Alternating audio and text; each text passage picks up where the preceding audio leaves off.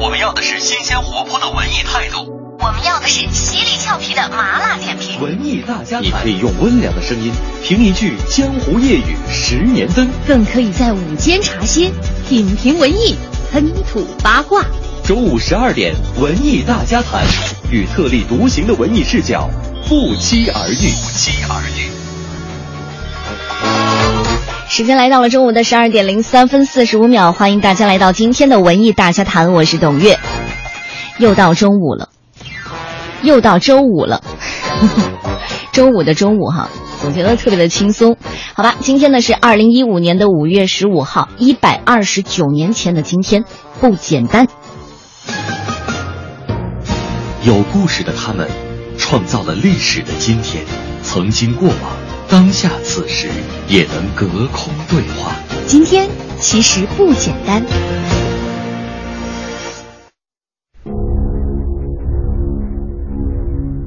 这是天空重新明亮的日子，似乎六月的魔术未曾离去，荡漾着蓝色和金色。你的诡诈不可能瞒过蜜蜂，但你这逼真的障眼法几乎让我深信不疑，甚至那些种子都在为你作证，趁着暖意，温柔地送出一片怯生生的叶子。这首诗来自于美国传奇诗人艾米丽·狄金森的《这是鸟儿们回来的日子》。一八八六年的今天，艾米丽·狄金森因为肾脏疾病离开人世。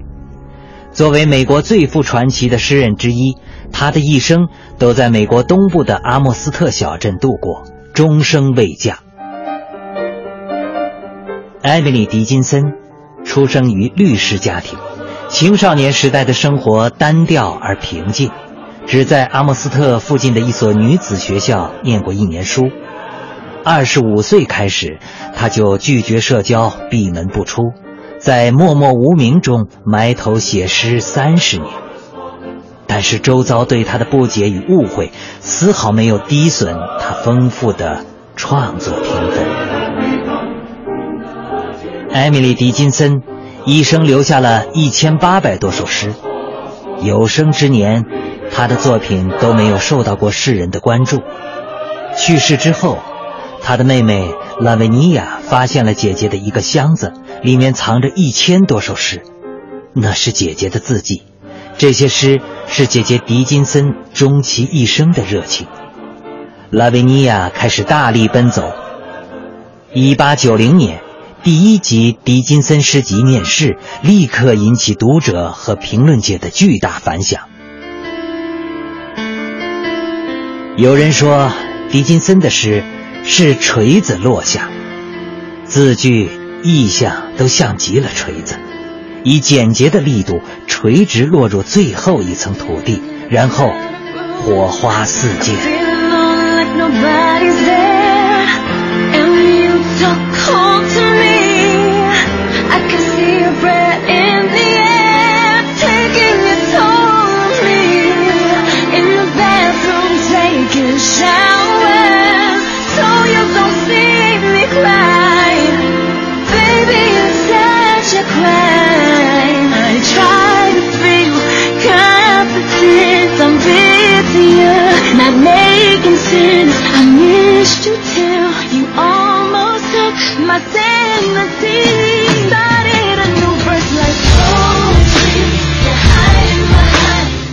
今天早上短暂的晨读时间，都一直在看艾米丽·狄金森的诗。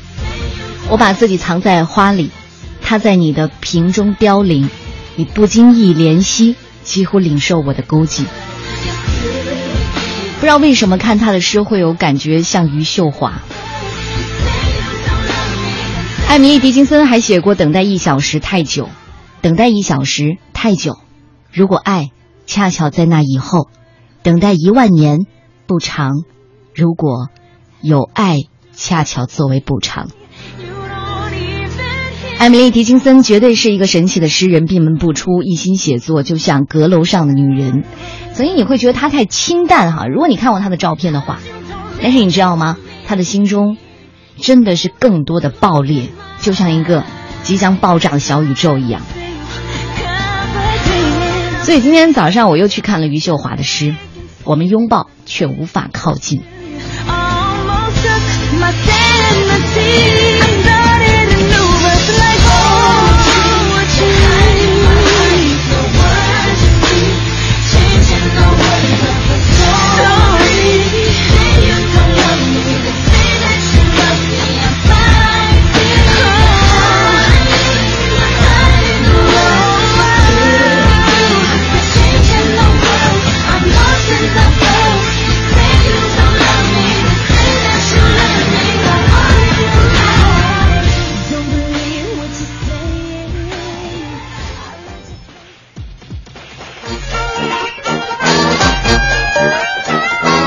时间来到了中午的十二点零九分，您现在听到的是调频 FM 一零六点六文艺之声的文艺大家谈，我是董月。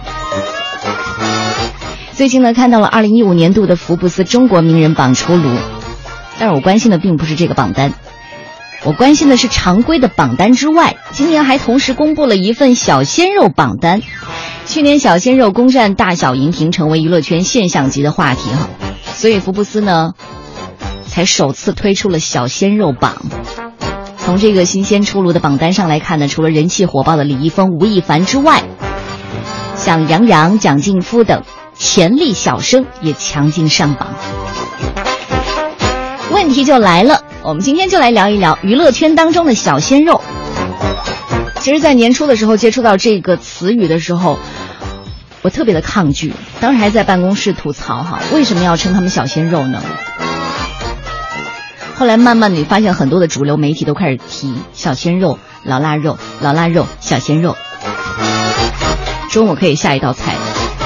好，欢迎大家参与我们今天的话题互动。微信公众平台搜索“文艺大家谈”五个字，今天就来聊一聊娱乐圈的小鲜肉。当然，今天呢也为大家准备了奖品哈，就是今天晚上在北京音乐厅将要举行的法国钢琴家托马斯科恩的钢琴独奏音乐会。即兴演奏难度很高，但是对于来自法国的音乐家托马斯科恩来说，却是最大的乐趣。今天晚上呢，我们听到的所有音乐都是全部来自他的原创，有爵士和古典的结合。如果你喜欢的话，赶紧来争取一下吧，最后的四张演出票。另外呢，是在下周三，也是北京音乐厅将要上演的是情定爱美吉他情圣班尼斯北京音乐会。这不仅是一场音乐会，更是一场舞蹈秀。西班牙吉他和舞蹈的关系呢，永远是鱼和水的场景。西班牙吉他大师班尼斯和他的乐队将在九十分钟的表演当中，随着舞蹈演员一起舞动，并不时的还会相互斗琴。那现场呢，我们可以看到一场摇滚版的 Flamingo。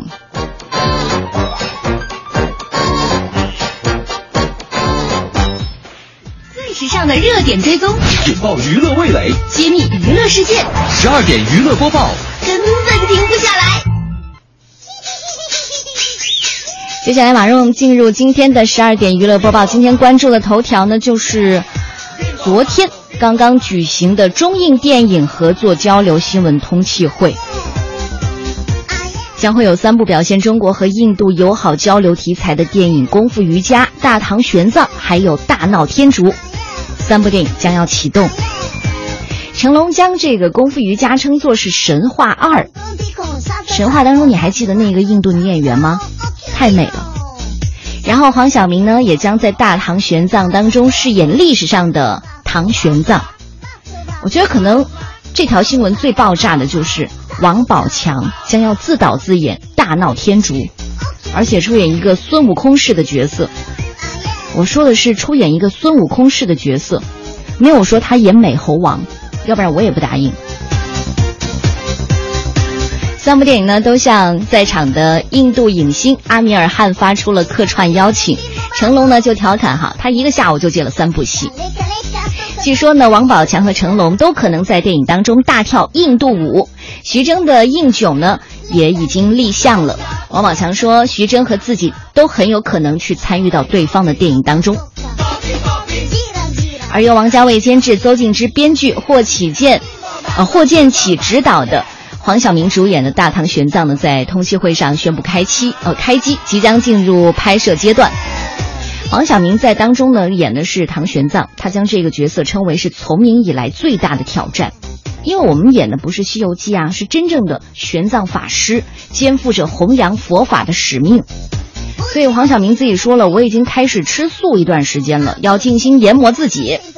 另外呢，星海法师呢也将在电影当中担任黄晓明的佛学礼仪导师。法师在现场也分享了佛家的因缘之说，让黄晓明回忆起自己六岁的时候就曾经穿过。唐僧的衣服，骑着白马，在大雁塔下拍过一张照片。说到黄晓明要演唐僧，然后王宝强呢要在另一部剧中呢饰演孙悟空式的角色。那这部《大闹天竺》呢是由王宝强自导自演的，剧本的灵感呢完全是来源于《西游记》。根据编剧树焕透露，电影有很强的《西游记》的基因。那王宝强演的这个呢就是孙悟空一样的角色。其实后来王宝强自己解释哈，孙悟空的原型就是印度的哈努曼神，嗯，这次演的就是这个猴神。王宝强自己都说了，很多人说我长得像猴子，说我猴精猴精的，夸我聪明，脑子好使。不过这一次呢，王宝强呢是第一次转型做导演，说起原因呢，他就说，当导演权力很大呀，各个部门都得听我的。他还说，在拍完《泰囧》之后呢，就有当导演的想法了。在拍摄《道士下山》的半年期间呢，也跟陈凯歌导演偷师不少。这次《大闹天竺》的动作和喜剧元素呢，都是他的特长。另外，再来看一看徐峥的硬囧已经立项了。王宝强的这一部《大闹天竺》呢，也有一点硬囧的感觉。不过，后来别人就问哈，你们俩这么好的搭档，为什么要在这个题材上撞车呢？王宝强就说了，两部戏呢并不冲突，他也和徐峥有过交流，两部电影的故事和人物都不一样，各有各的精彩。被问到是不是会参与到应囧当中，王宝强说了，很有可能啊。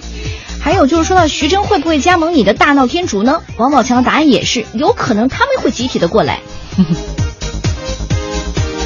其实如果是你还有印象的话，就是树焕。嗯，也就是《大闹天竺》的编剧树焕呢，曾经是和徐峥合作过泰囧、港囧的，所以呢，我觉得徐峥要过来，嗯，当一个什么监制什么的，还是很有可能的。另外呢，由唐季礼执导、成龙主演的《功夫瑜伽》呢，也会在八月开拍。两个人十年前呢，曾经合作了《神话》，成龙也说了，这《功夫瑜伽》呢，其实可以算作是《神话二》。唐季礼也说哈，这部戏呢会是一个动作冒险喜剧，而且电影当中呢也会有印度歌舞，那是当然的，要不然我们看印度电影看什么呢？印度电影必有歌舞，对不对？扭起来。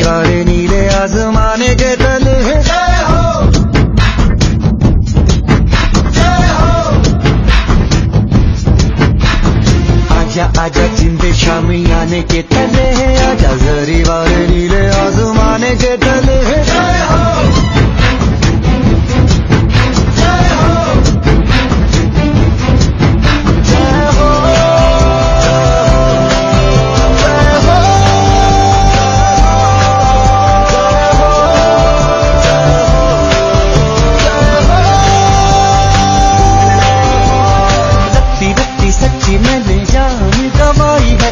नच नच कोयलों पे रात बिताई है। अखियों की नींद मैंने फूकों से उड़ा दी। गिन गिन तारे मैंने उंगली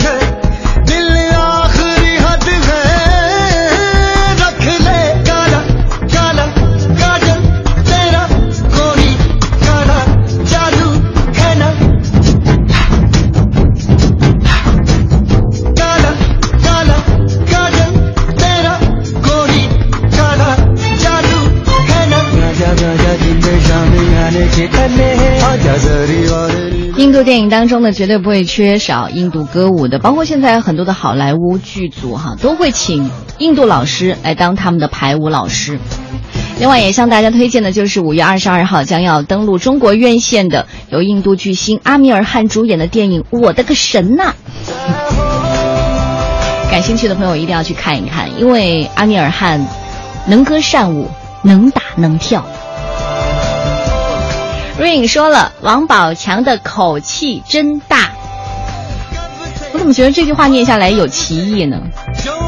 但王宝强绝对是一个属于有点一枝独秀的。目前在影坛来说，因为确实你看很多的影片，真的就缺他那样一个角色，所以人家才可以有骄傲的资本嘛。哟，都骄傲了。आजा राजा जिंदे शामी आने के तले आजा Hey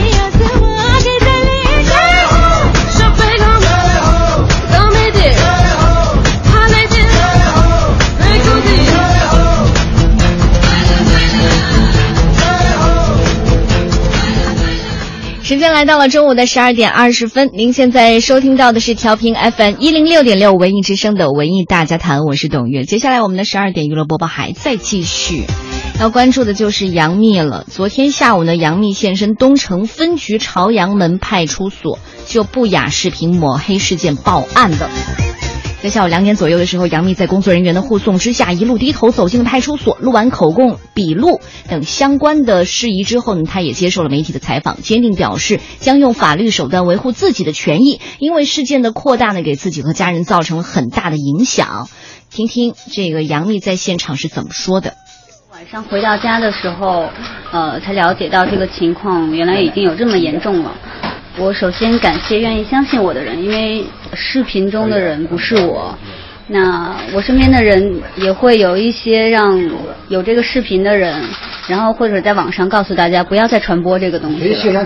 我是觉得非常感谢大家的。那还是会看到有一些人一直在传播这些视频，那甚至把这个视频还在贩卖，在利用明星效应进行非法的传播，然后还有对一些淫秽的内容进行买卖。那我觉得不管是什么职业，作为公民都有平等的名誉权，所以我是觉得这样的行为是非常恶劣的，也希望大家跟我一起站出来，就是还网络一个干净的空间。然后，我也希望这次可以用法律的手段保护自己，因为这个事情对我和我家里人，然后造成的影响都非常大。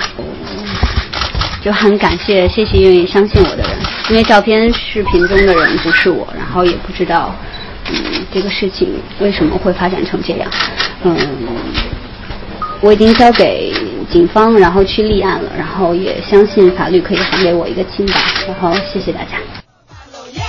这段大约一分多钟的不雅短片呢，也在网上疯传哈，引发了轩然大波，很多的猜测呢都朝着杨幂扑过来。杨幂工作室呢也立即在官方微博发出律师声明函。我记得在几天前我们还做过一期叫《敢于自黑的明星》，当时杨幂是榜上有名的，但是这一次哈，明显是恶意的被黑了。所以在这件事情上，我觉得有点态度的人都应该支持杨幂。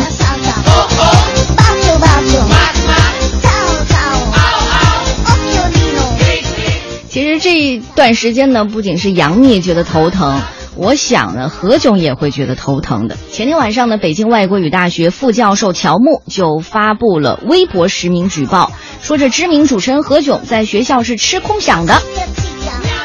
乔木在举报材料当中呢，有一份是二零一五年一月二十六号发布的北京外国语大学工资再发。编制内人员名单是北外根据教育部办公厅要求开展吃空饷问题的集中治理工作之后公布的。何炅呢位列名单的第八百六十九号，类别呢是在职。微博中说哈，这何炅呢在编制之内，这编制呢虽然在学校，但是呢好多年都没来上过班了，相关的工作邮件联系等等都不得不由其他的老师来处理。乔木说。公办大学教师的基本工资都来自财政拨款，何炅不管做什么工作都应该来上班，才能占有编制和领取工资。昨天下午呢，北京外国语大学新闻中心的主任张先生就说了，乔木反映的情况呢并不属实，因为就一九九七年的时候，何炅从北京外国语大学阿拉伯系毕业之后呢，留校担任辅导员，并承担国情课的教学工作。到了零七年开始，由于何炅社会媒体工作越来越多，经过和何炅本人的沟通，学校对何炅的工作内容进行了调整，何炅不再担任学校工作，而是利用个人影响力从事学校校园文化建设、形象宣传、影响力的推广等等方面的工作。在此期间呢，何炅在学校的身份呢一直是阿拉伯语系的辅导员。从今年一月份开始呢，学校根据教育部的指示，然后呢进行了自查自纠。为了进一步的规范学校职务管理，让何炅的工作更加的名正言顺。那今年年初的时候，学校呢将何炅调任学校的校友会基金会，鼓励校友和社会力量支持学校发展，就让他去拉赞助呗。我这样解释对不对？反正呢，这件事情，我觉得何炅还是赶紧出来回应一下会比较好。阿拉伯语老师真高大上。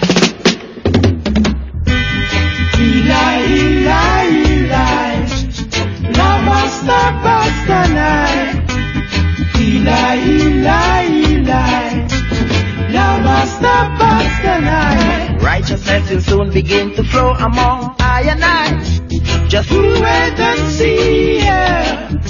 Cause very soon man is going to realize best thing in life is when you are free. Free to walk among the tread, free to walk among the soul.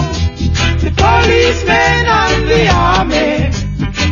Forget what color you may be.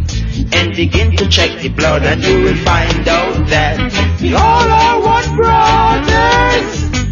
We all are one sisters. We all are one blood. So let's talk about love and forget envy. If Jah can forgive us, then why can't we forgive one another?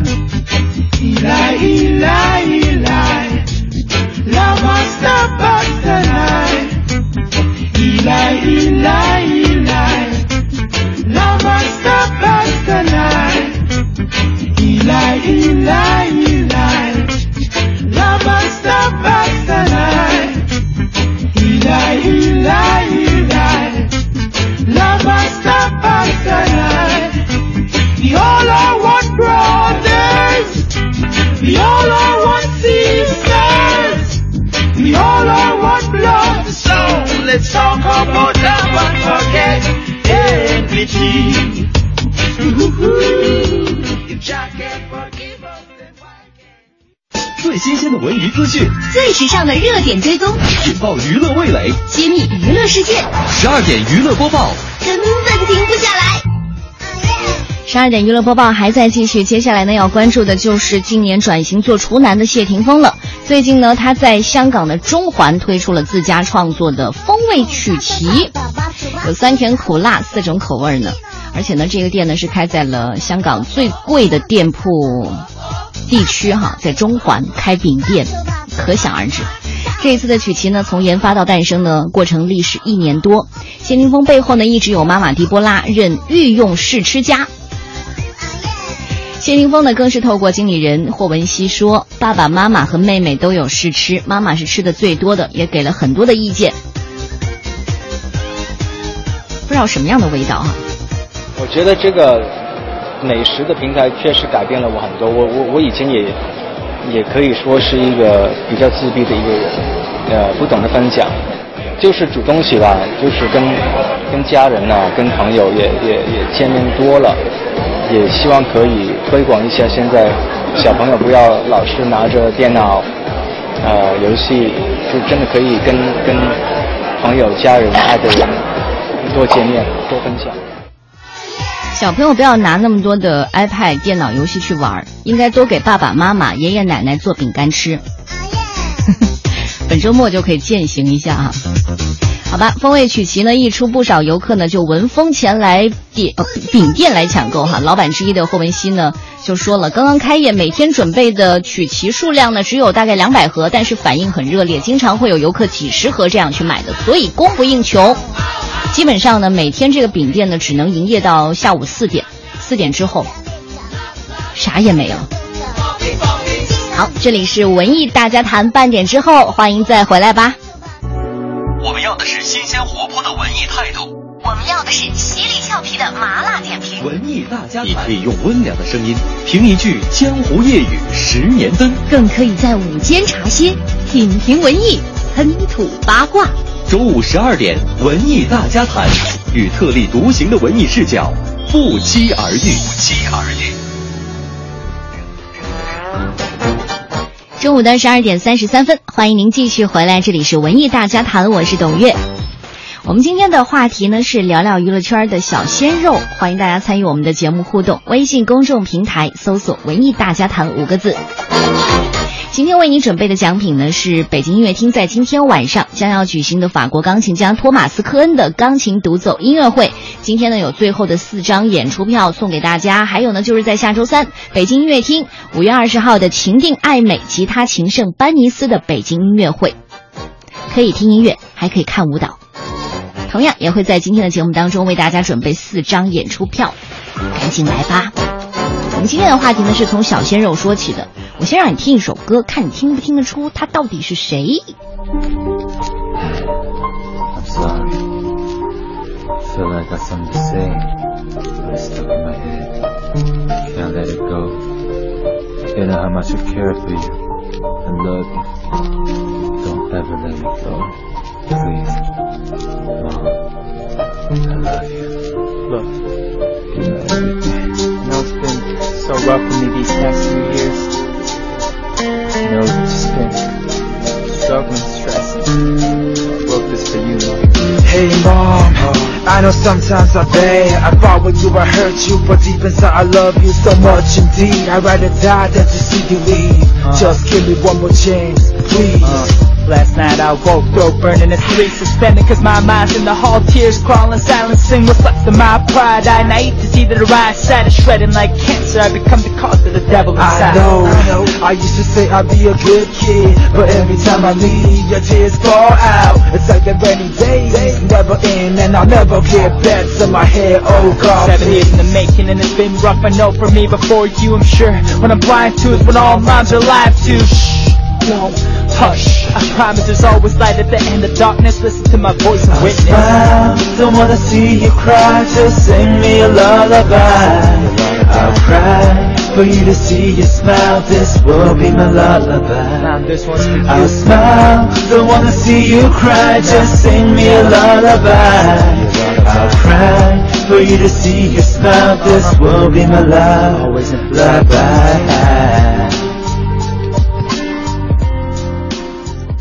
听出来是谁了吗？给大家一点提示哈，从这个韩国发展之后呢，又重新转回中国的。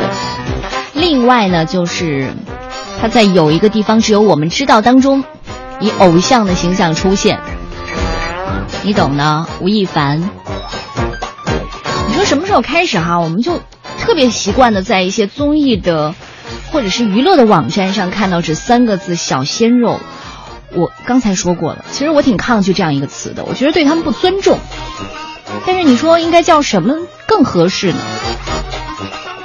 小鲜肉，它的概念就是用来形容男演员的，指年轻、帅气、有肌肉的新生代的男偶像。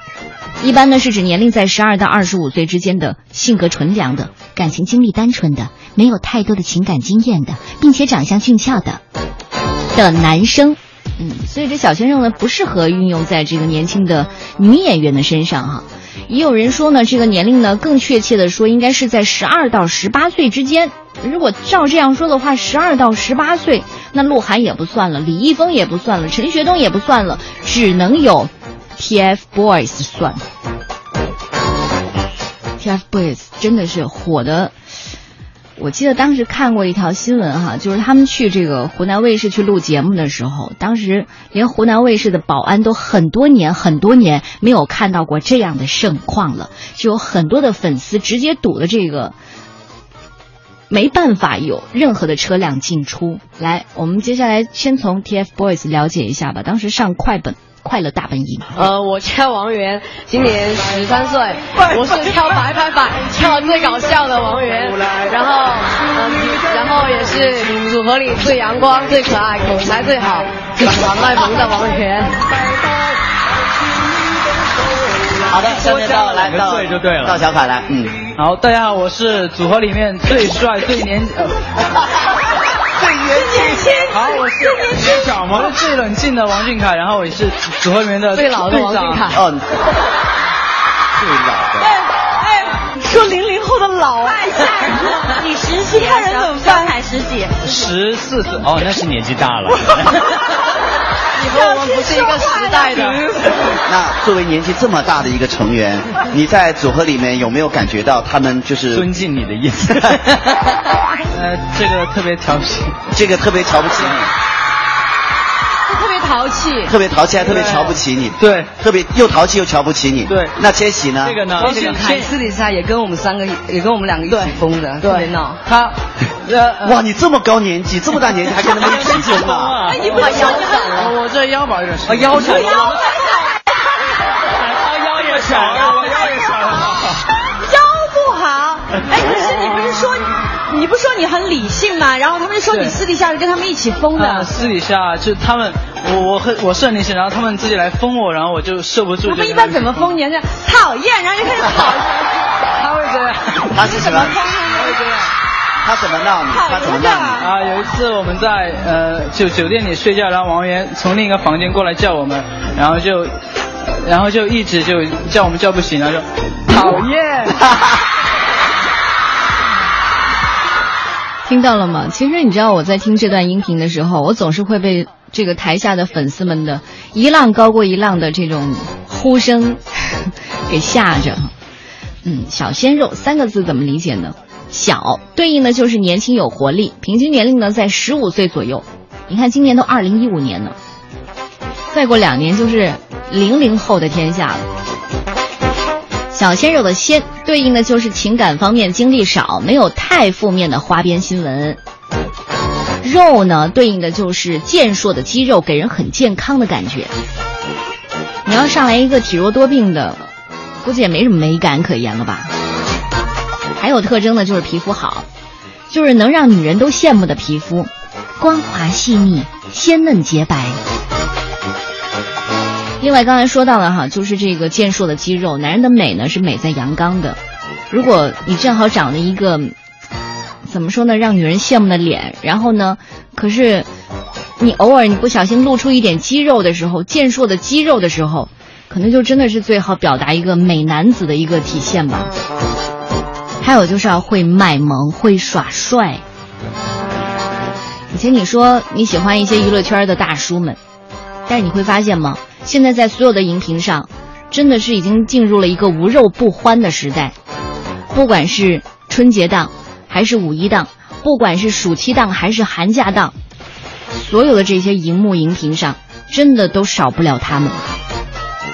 突然间，他们就雄赳赳气昂昂的来占领所有这些荧屏荧幕，然后让广大的妙龄少女、隔壁大妈大婶一颗心砰砰直跳。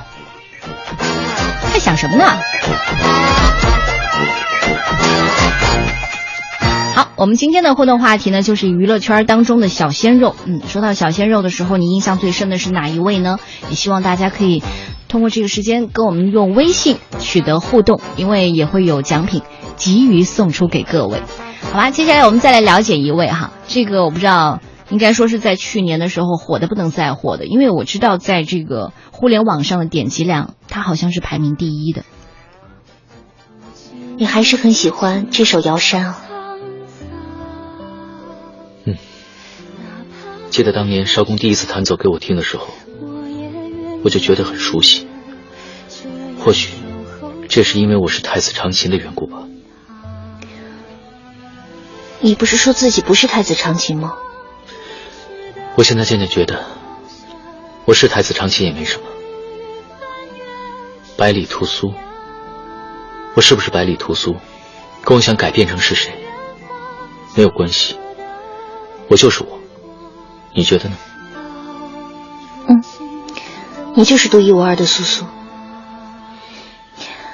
我经常在想，你看少公和你，看起来境遇相似，但你们却成为截然不同的两种人。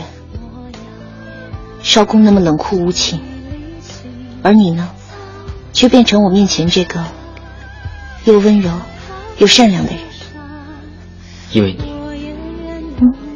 是你改变了我。百里屠苏，有一半是你的屠苏，而这辈子，我有师孙、师兄、兰生、香菱，还有你，这些都是少公没有的。如果不是因为训芳的离开，还有这么多年少公他经历的所有事情，他应该不会是现在这样。嗯，所以我才要坚持去蓬莱，因为到现在我一直相信，少公还可以回头，一切都还来得及。李易峰在《古剑奇谭》当中的百里屠苏。刚才我们已经在这个年龄段上有一个线了哈，就是八五后的当红男星才可以被称为小鲜肉。但是其实你知道吗？李易峰呢已经出道很久了，出道很久了，七年了。所以包括杨幂都说：“哎，李易峰怎么现在被叫成小鲜肉了？我明明认识他好多好多年了嘛。”七年，七年意味着什么呢？还有就是马天宇，身世坎坷的有点像八点档的伦理剧。说起来呢，在这个《古剑奇谭》当中哈，出来了很多的小鲜肉，都是歌手出身。马天宇和李易峰呢，更是系出同门，都是从东方卫视的《加油好男儿》当中走出来的，然后一起经历了男色选秀的巅峰时代。没出名之前呢，马天宇也跑过很多的龙套，比如说在这个《满城尽带黄金甲》当中演这个巩俐身边的小药童。当时当一个群众演员啊，一天四十块钱，一场三四秒的过场戏可以拍一整天，然后演七八遍。为什么说这个马天宇的身世这么坎坷？真的是很坎坷。但是我觉得英雄不问出处，就不在今天的节目再继续扒下去了。但是那首歌你们都听过吧？我让他上唱两句吧。我还站在记忆里。该死的温柔，你这该死的温柔，让我心在痛，泪在流。就在和你说分手以后，想忘记已不能够。你这该死的温柔，让我止不住颤抖。哪怕有再多的借口，无法再去。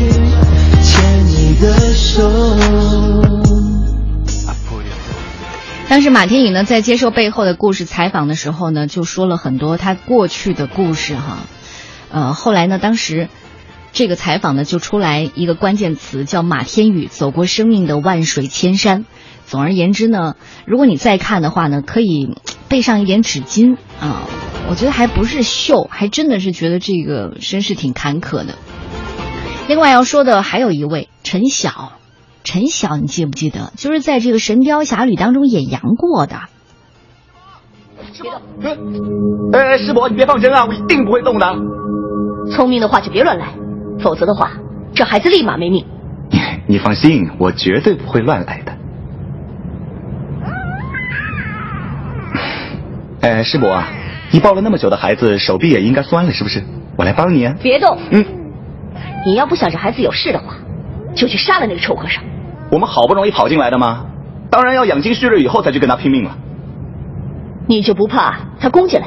我倒希望他进来呀！他进来之后，他在明，我们在暗。你放几个冰魄银针让他尝尝喽。只可惜金轮国师不是个省油的灯，他才没那么傻，白白进来送死呢。那我们怎么办？必定力。他这是饿了，吓他有什么用啊？我不管。闭嘴！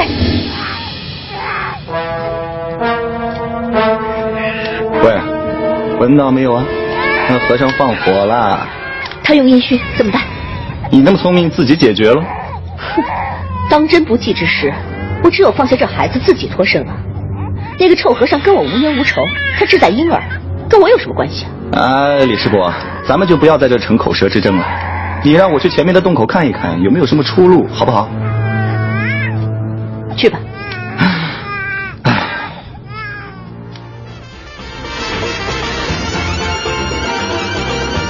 突然间，我就觉得陈晓就这么一夜成名了。其实呢，他也经历了漫长的跑龙套的事业，一步步成为主角的。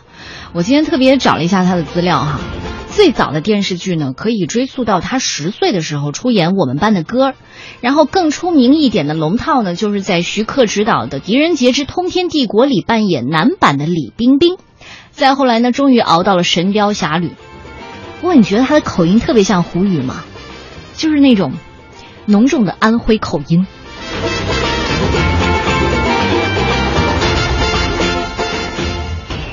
好吧，我们今天的互动话题呢，就是娱乐圈当中的小鲜肉。嗯，谁让你留下了很深的印象？商业五长安说了，小鲜肉当然是井柏然啦、陈学冬啦，都是青春偶像嘛。Rain 更有意思哈，他说小鲜肉原来是专指男的呀，哎，我还以为小孩是不分男女都可以这么称呼呢。你还叫他们小孩啊？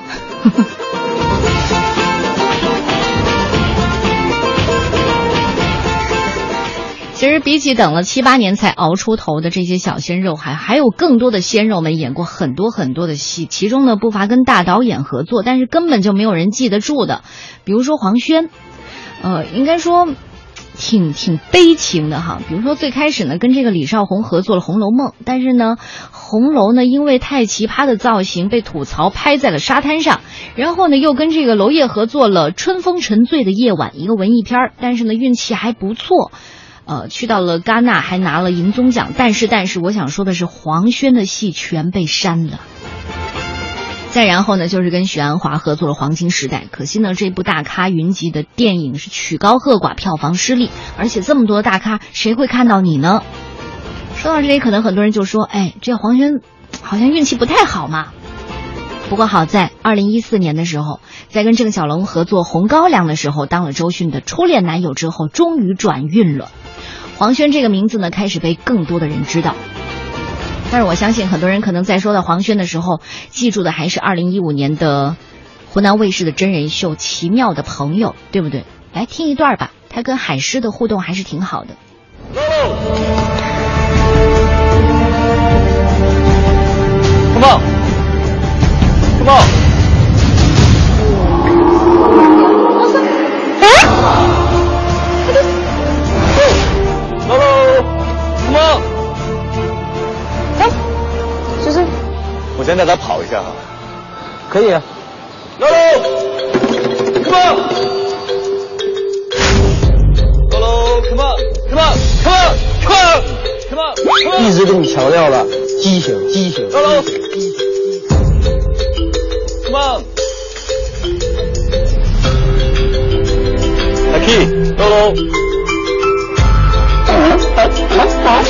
Hello，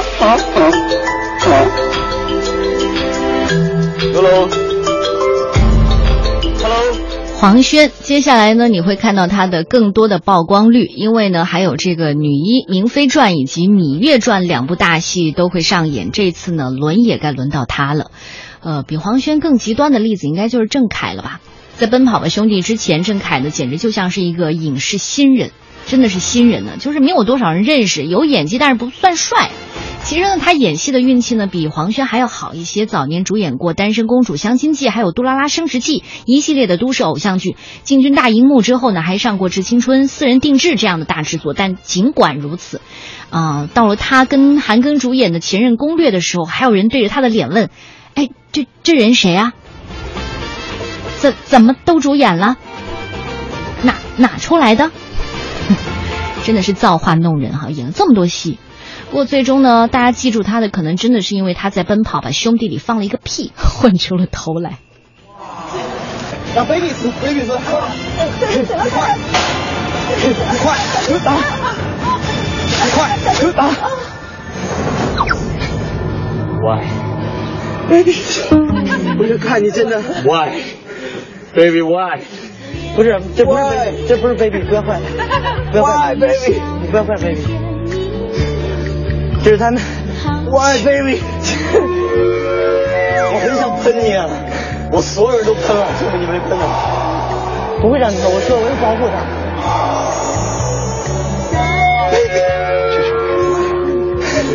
Baby，为什么 baby？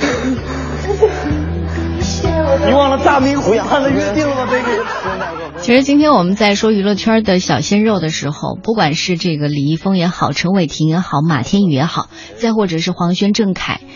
嗯，应该说他们都经历过一段暗自奋斗和运气和机会做斗争的这样的一段历史。最后呢，为了等到一个角色，或者是终于等到一个机会，然后享受到这种人气的回馈。其实，在今年呢，还会有很多的小鲜肉。熬出头来，比如说杨洋，杨洋我觉得还是算是有演技的九零后吧。马上要上映的作品呢，有这个《盗墓笔记》，还有之前的《左耳》，你记不记得？另外呢，还有就是这个井柏然，因为也有这个听众提到了井柏然，井柏然，对，井柏然，我觉得相比其他人的井柏然还是差一点运气，但是很快会有新的作品再次呈现给各位的。好吧，我们接下来呢，就来听一听普莹老师今天是怎么解字的。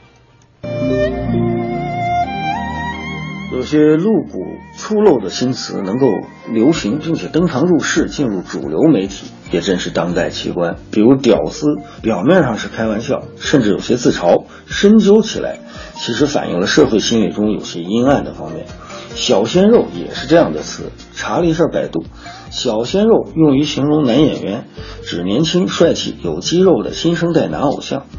肉的古文呐，就是一块带骨头的肉的象形，在它的引申义里有心疼、怜惜的含义。比如说心头肉，《红楼梦》里贾母会称贾宝玉为肉，这是怜爱；明清小说里女人称自己的情人为肉，那就有些肉欲的味道了。在中国传统的审美中，对男人的消费总是欣赏中加上一些敬重的，鹦鹉如武松。赵云、浪子燕青这些肌肉男都是英雄，文弱如宋玉、潘安、唐寅，才华横溢、风流倜傥，他们的美被冠以君子之风。对男演员的亲热称呼也会保留传统对男性的尊重，比如四大名旦。小鲜肉的称呼表明了女人消费男孩时代的到来。鲜字代表了单纯的感情经历，肉字是对男孩的欲望。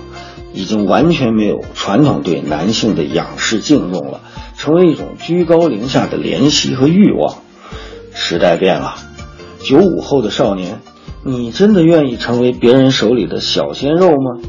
今日汉字，肉。